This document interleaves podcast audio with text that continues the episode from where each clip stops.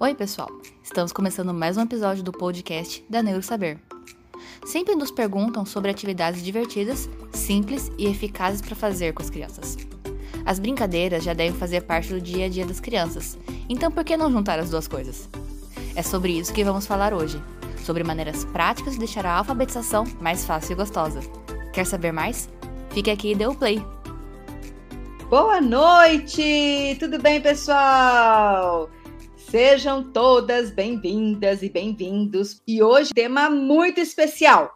Por onde começar a alfabetização? Então, a gente vai hoje entender um pouco a importância do lúdico, né, para a alfabetização das crianças. Vamos utilizar, vamos dar umas dicas de como utilizar os brinquedos das crianças para desenvolver vocabulário, né? Atividades com rima, literação, enfim, muitas coisas legais. Vamos começar então Vamos estar vendo essas, todas essas questões aí que nós estamos uh, falando sobre por onde começar a alfabetização. Bom, primeiro, por onde que eu começo a alfabetização? Alfabetização, por onde começar? Bom, eu sempre falo assim: nós começamos a alfabetização entendendo o conceito de alfabetização. Entendendo que a alfabetização é o quê? A alfabetização ela é um processo, né? Ela é a forma com que nós temos de quê? De trabalhar a, a, a estrutura do nosso alfabeto. É saber trabalhar as letras do alfabeto, é saber entender o código alfabético. Né? Manipular as letras e sons. Isto que é alfabetização. A alfabetização é o primeiro passo para a compreensão leitora. É aprender a ler e a escrever no sistema alfabético. O que, é alfabetização? Todo mundo escrevendo lá. O que, que é alfabetização? A alfabetização é aprender a ler e a escrever no sistema alfabético. Qual que é a diferença do nosso sistema alfabético para os outros sistemas? O nosso sistema alfabético ele é diferente dos outros, por quê? Porque ele tem uma base no fonetismo, na correlação letra, né? A letra ela é uma correspondência grafo-fonêmica, ela representa um som, tá? Então, eu começo primeira coisa entendendo isso. Por quê? Porque senão eu começo a querer alfabetizar a criança mostrando o nome da letra, querendo que ela junte as letras e tudo isso. E não é isso que eu quero, tá? Eu não quero isso. Eu primeiro preciso entender, né, onde por onde que eu começo a alfabetização tá? E nós sempre falamos assim muito da questão da, do lúdico, o lúdico, mas que, que é esse lúdico para a alfabetização das crianças, tá? Primeiro, essa correlação letra e som, ela não dá para ser trabalhada de uma forma lúdica. Como assim, Luciana? Não dá para trabalhar jogos e brincadeiras? Num primeiro momento, não onde que entra o aspecto lúdico, onde que entram os jogos de alfabetização nesse caso, né? Eles entram no segundo momento, mas eles são muito importantes. Num primeiro momento, essa correlação letra e som, tá? Essa correlação do alfabeto, ela tem que ser feita de duas formas. E anotem isso, porque isso faz toda a diferença. Tem gente que só fica brincando de sonzinho de letrinha, de sonzinho de letrinha, e a criança aprende, mas dá a impressão que a, que a gente às vezes perde um pouco de tempo em relação a isso, né? Por que, que a gente tem essa sensação? Porque a aprendizagem, né, a alfabetização, né, que é quando você entende como funciona o nosso alfabeto, ela não deve ser feita de uma forma implícita, porque quando eu estou jogando, eu não, eu, eu, não, eu não estou ensinando de uma forma direta eu estou ensinando de uma forma indireta. O processo de alfabetização, quando a gente mostra letra, é, escrita da letra e som de letra, ele tem que ser feito em um sistema direto, explícito e estruturado. Vamos repetir? Quais são as três é, formas é sobre o que, que tem que estar embasado o ensino da, da alfabetização, né? O ensino aí é, é, é, é, da, da leitura e da escrita, do início, né? Da leitura e da escrita. Sistematização, ele tem que ser sistematizado, ele tem que ser direto e ele tem que ser explícito, tá? Por quê? Porque como o nosso sistema de escrita, né, o nosso alfabeto, é, é, é, ele é inventado, a gente tem que ensinar as crianças como que ele foi inventado. E tem que ensinar essa correlação letra-som tá? Luciana, eu posso ensinar passando o dedo de forma multissensorial, eu posso ensinar brincando com os sons, com tudo isso, mas eu tenho que falar. É muito importante que haja a instrução explícita. Já tiveram pesquisas falando, Luciana, é melhor brincar e alfabetizar ou explicar o processo de alfabetização e depois brincar? Com toda certeza. Primeiro eu tenho que explicar de uma forma explícita e estruturada o processo de alfabetização, que é o nome da letra, o som e a grafia. E depois que a criança entendeu, eu vou brincar. Para que, que serve o lúdico para aprendizagem, gente? O lúdico, ele serve para fixar esta aprendizagem na memória de longo prazo. É quando a criança já tem o conceito e ela precisa aprender, aprender, aprender mais e aquilo ser jogado na memória de longo prazo. É para isso que tem o lúdico na alfabetização. E não para a gente começar a ensinar a alfabetizar pelo lúdico. Não. Agora, eu posso partir de situações contextualizadas, eu posso partir de um projeto, por exemplo, em que eu vou ensinar sobre o saci. O saci, né? Parte do folclore. Saci. Ó, o nome da letra é S, a escrita da letra é assim, e o som da letra é saci. Olha o saci. Vamos fazer o som do saci, gente? Vamos cantar a música do saci? Saci. Tem uma música é, é, é, um pouco antiga que cantava mais ou menos assim, né? Saci, Saci, perere, pula, brinca e joga que eu quero ver. Então, que vocês podem brincar? Saci, saci. Vocês podem estimular, aí você brinca depois. Mas a primeira coisa, você tem que falar o nome, explicar como escreve, escreve depois o som precisa muito disso. Isso tem que ser direto e explícito, porque o fonema é algo muito abstrato para a criança. Nós precisamos explicar como esses fonemas eles são correlacionados, ok? Então essa questão do lúdico, ela é uma coisa importante, tá? Ele é importante quando nós vamos trabalhar na memória de longo prazo para fixar o processo de alfabetização e essa correlação letra-som, tá? E eu posso estar tá, o quê? Utilizando brinquedos da criança para desenvolver o vocabulário. Como que eu posso estar tá brincando, né, estimulando as crianças, né, utilizando os brinquedos para desenvolver o vocabulário, né? Quando eu pego um brinquedo, e aí vocês sabem qual que é a idade mais importante para a gente estar tá desenvolvendo vocabulário na criança? Do zero aos quatro anos. Então, vocabulário, vocabulário sim, o vocabulário, não dá para a gente ensinar vocabulário assim, olha, isto é uma caneta, caneta escreve. Não. As palavras, o vocabulário, nós aprendemos quando nós estamos contextualizando estas palavras. É no dia a dia. Vocabulário nós aprendemos no nosso dia a dia, tá bom? É assim que nós aprendemos vocabulário, tá?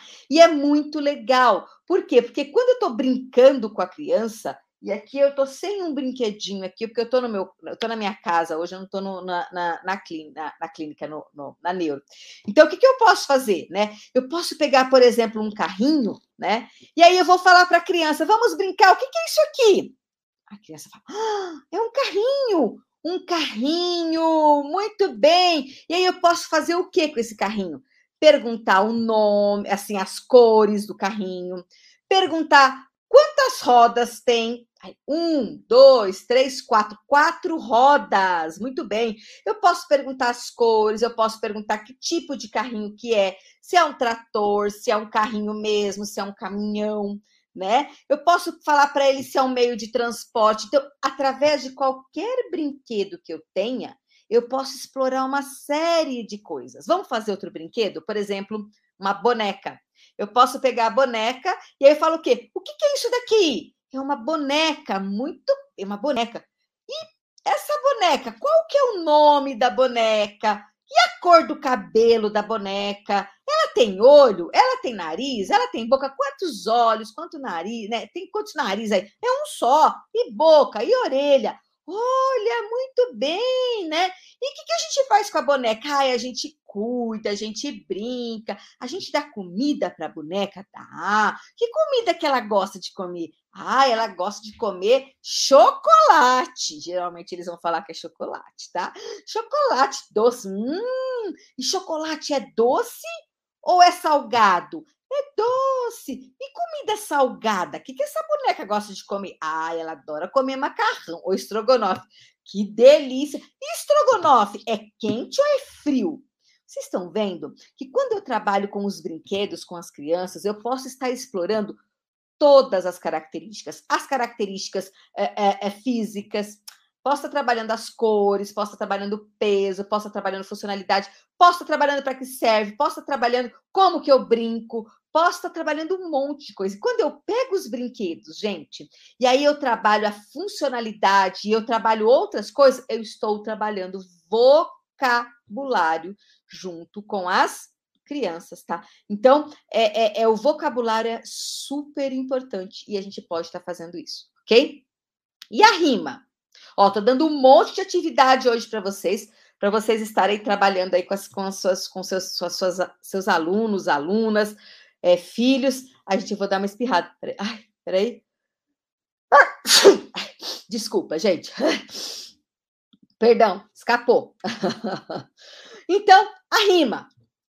Rima é importante? Sim, porque a rima ela trabalha a forma do, do, da palavra, né? E não, com, não o conteúdo da palavra, falando.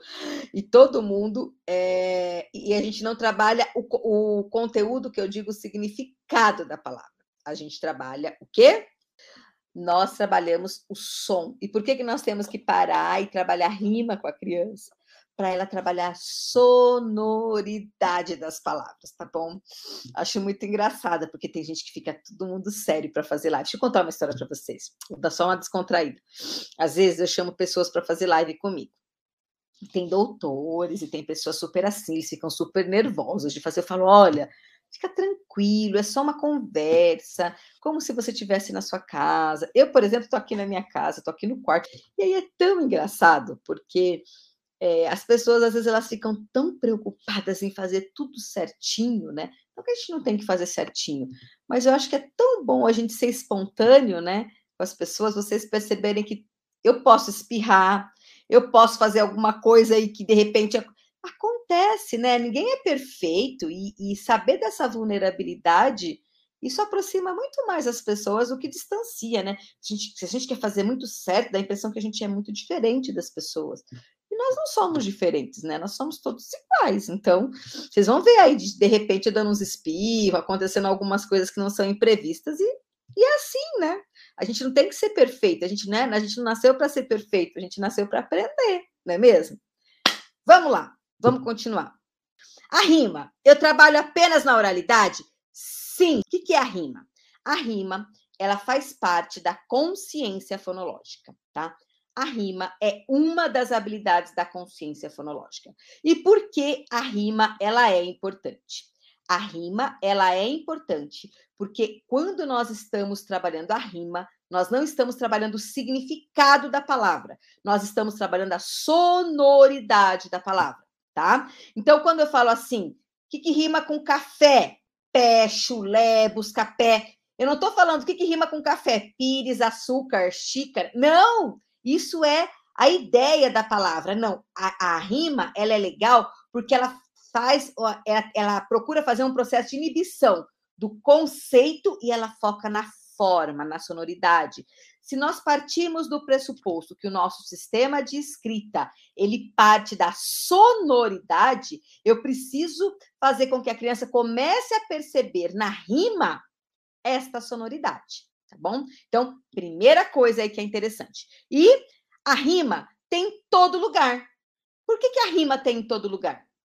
Porque quando, por exemplo, eu estou na cozinha, eu posso brincar de rima com a minha criança, né? Falando assim, ó, vamos ver, vamos ver, aqui a mamãe está fazendo café, o café o chulé, e eu posso, eu primeiro tenho que falar para a criança. É muito importante isso, nós estarmos entendendo que a rima, ela parte primeiro da exposição. O que, que é exposição? É você falar coisas que rimam para a criança, não ficar falando para a criança, o que, que rima com. Não, você dá exemplos, muitos exemplos para as crianças do que, que rima, tá? E nós temos rima em todos os lugares, né? O próprio nome da criança. Então é muito legal a gente, enquanto mãe, enquanto pai, brincar assim, ó. O que rima com Luciana? Banana. E eu brinco assim, Luciana fez xixi na cama. Então, o que, que primeiro a gente tem que fazer com a rima? Rima tem em todo lugar. Quando eu canto versinho, quando eu faço. Mas isso daí é o quê? De tanto a gente falar, de tanto a gente brincar. Então, a rima, ela tem em todo lugar. Quando eu conto historinha, quando eu conto várias coisas, né? Então, sempre, sempre, sempre tem essa questão da, da, da, da rima. Então, a rima tem em todo lugar. Mas não vala para a criança fazer a rima. Você viu que primeiro eles têm que de decorar os versinhos, memorizar os versinhos, falar os versinhos, achar engraçado. É isso que tem que fazer. Vamos ver outra coisa então aqui. Vamos ver, ó. Outra coisa, né? Como ensinar a aliteração de um jeito mais divertido? Bom, primeiro, o que, que é aliteração? A aliteração, ela é uma habilidade da, da consciência fonológica. Ela é a segunda, da, a segunda habilidade da consciência fonológica. Primeiro tem a rima e depois a aliteração. A aliteração, ela é importante porque quando a rima, nós estamos falando do final das palavras, né? É, é, é, é, a sonoridade final, a gente fala na rima. A aliteração, ela é a primeira a primeira sonoridade que nós temos é a literação. E nós podemos segmentar ou pensar nessa sonoridade, né, na literação como sendo a primeira sílaba, né, em que nós temos aí nas palavras. Então, por exemplo, o que começa com bola, bolo, bolacha, boneco, o que começa com amarelo, azul, abacate, avião, tudo isso vai ser trabalhado quando nós estamos vendo essa questão da aliteração, tá? Então, a aliteração é, é, é, a gente pode estar ensinando ela de um jeito divertido com a brincadeira do potinho. Sabe a brincadeira do potinho? É a brincadeira do potinho ou a brincadeira da caixinha. Eu não tenho uma caixinha aqui, eu sempre gosto de ter uma caixinha. Eu tô aqui no meu quarto, tá? Então, o que, que você faz? Você pega uma caixinha dessa e coloca um monte de figuras que começam com a mesma sílaba. Então, aqui vai ter o quê? É, vamos colocar lá: cachorro, cavalo, é, caminhão, sei lá, vamos falando aí, é, é caveira, é, cadeado, vamos botando coisas que começam, por exemplo, com K. E aí a criança ela pega a figura e ela tem que falar o nome. Cadeado. O que, que você faz com o cadeado? Cadeado começa aí. Qual que é o primeiro pedaço que começa cadeado? K, muito bem, cadeado. O, vamos lá, então. O que, que a gente faz com o cadeado? Ah, para que, que serve o cadeado? O cadeado serve para trancar as coisas. Muito bem, pega o seu K do cadeado. Guardou. Aí você passa outra caixinha. Aí ele pega lá, caveira. Caveira, caveira começa com K. Eu tenho medo da caveira. Quem tem medo da caveira? Eu tenho medo da caveira, eu também. E a caveira? O que, que é a caveira? Para que, que serve e tal? Ai, a caveira é um monte de ossos. Nossa, que coisa, né? E para que, que os ossos servem? Os ossos servem para sustentar o nosso corpo. Muito bem. Aí outro pega lá. Cadeira! Muito bem, isso aqui é uma cadeira. Cadeira começa com K, K, cadeira. Muito bem. Cadeira. Para que, que serve uma cadeira? A cadeira serve para sentar. Muito bem. Que cor que é esta cadeira? Ah, esta cadeira, né? É super. Então, aí a gente vai trabalhando e vai fazendo assim, tá bom? Então, estes são umas atividades super práticas aí que a gente pode estar fazendo para a aliteração. Gostaram? Uh, gente, acho que é isso. Gostaram aí das nossas dicas práticas de alfabetização? Poxa, falamos bastante hoje de alfabetização. Então é isso, gente. Um beijão para vocês. Tudo de bom e até mais. Tchau. E este foi o nosso episódio de hoje. Esperamos que você tenha gostado muito. Compartilhe no seu story ou com seus amigos. Aproveite e marca Neuro Saber. Até sexta-feira que vem, pessoal.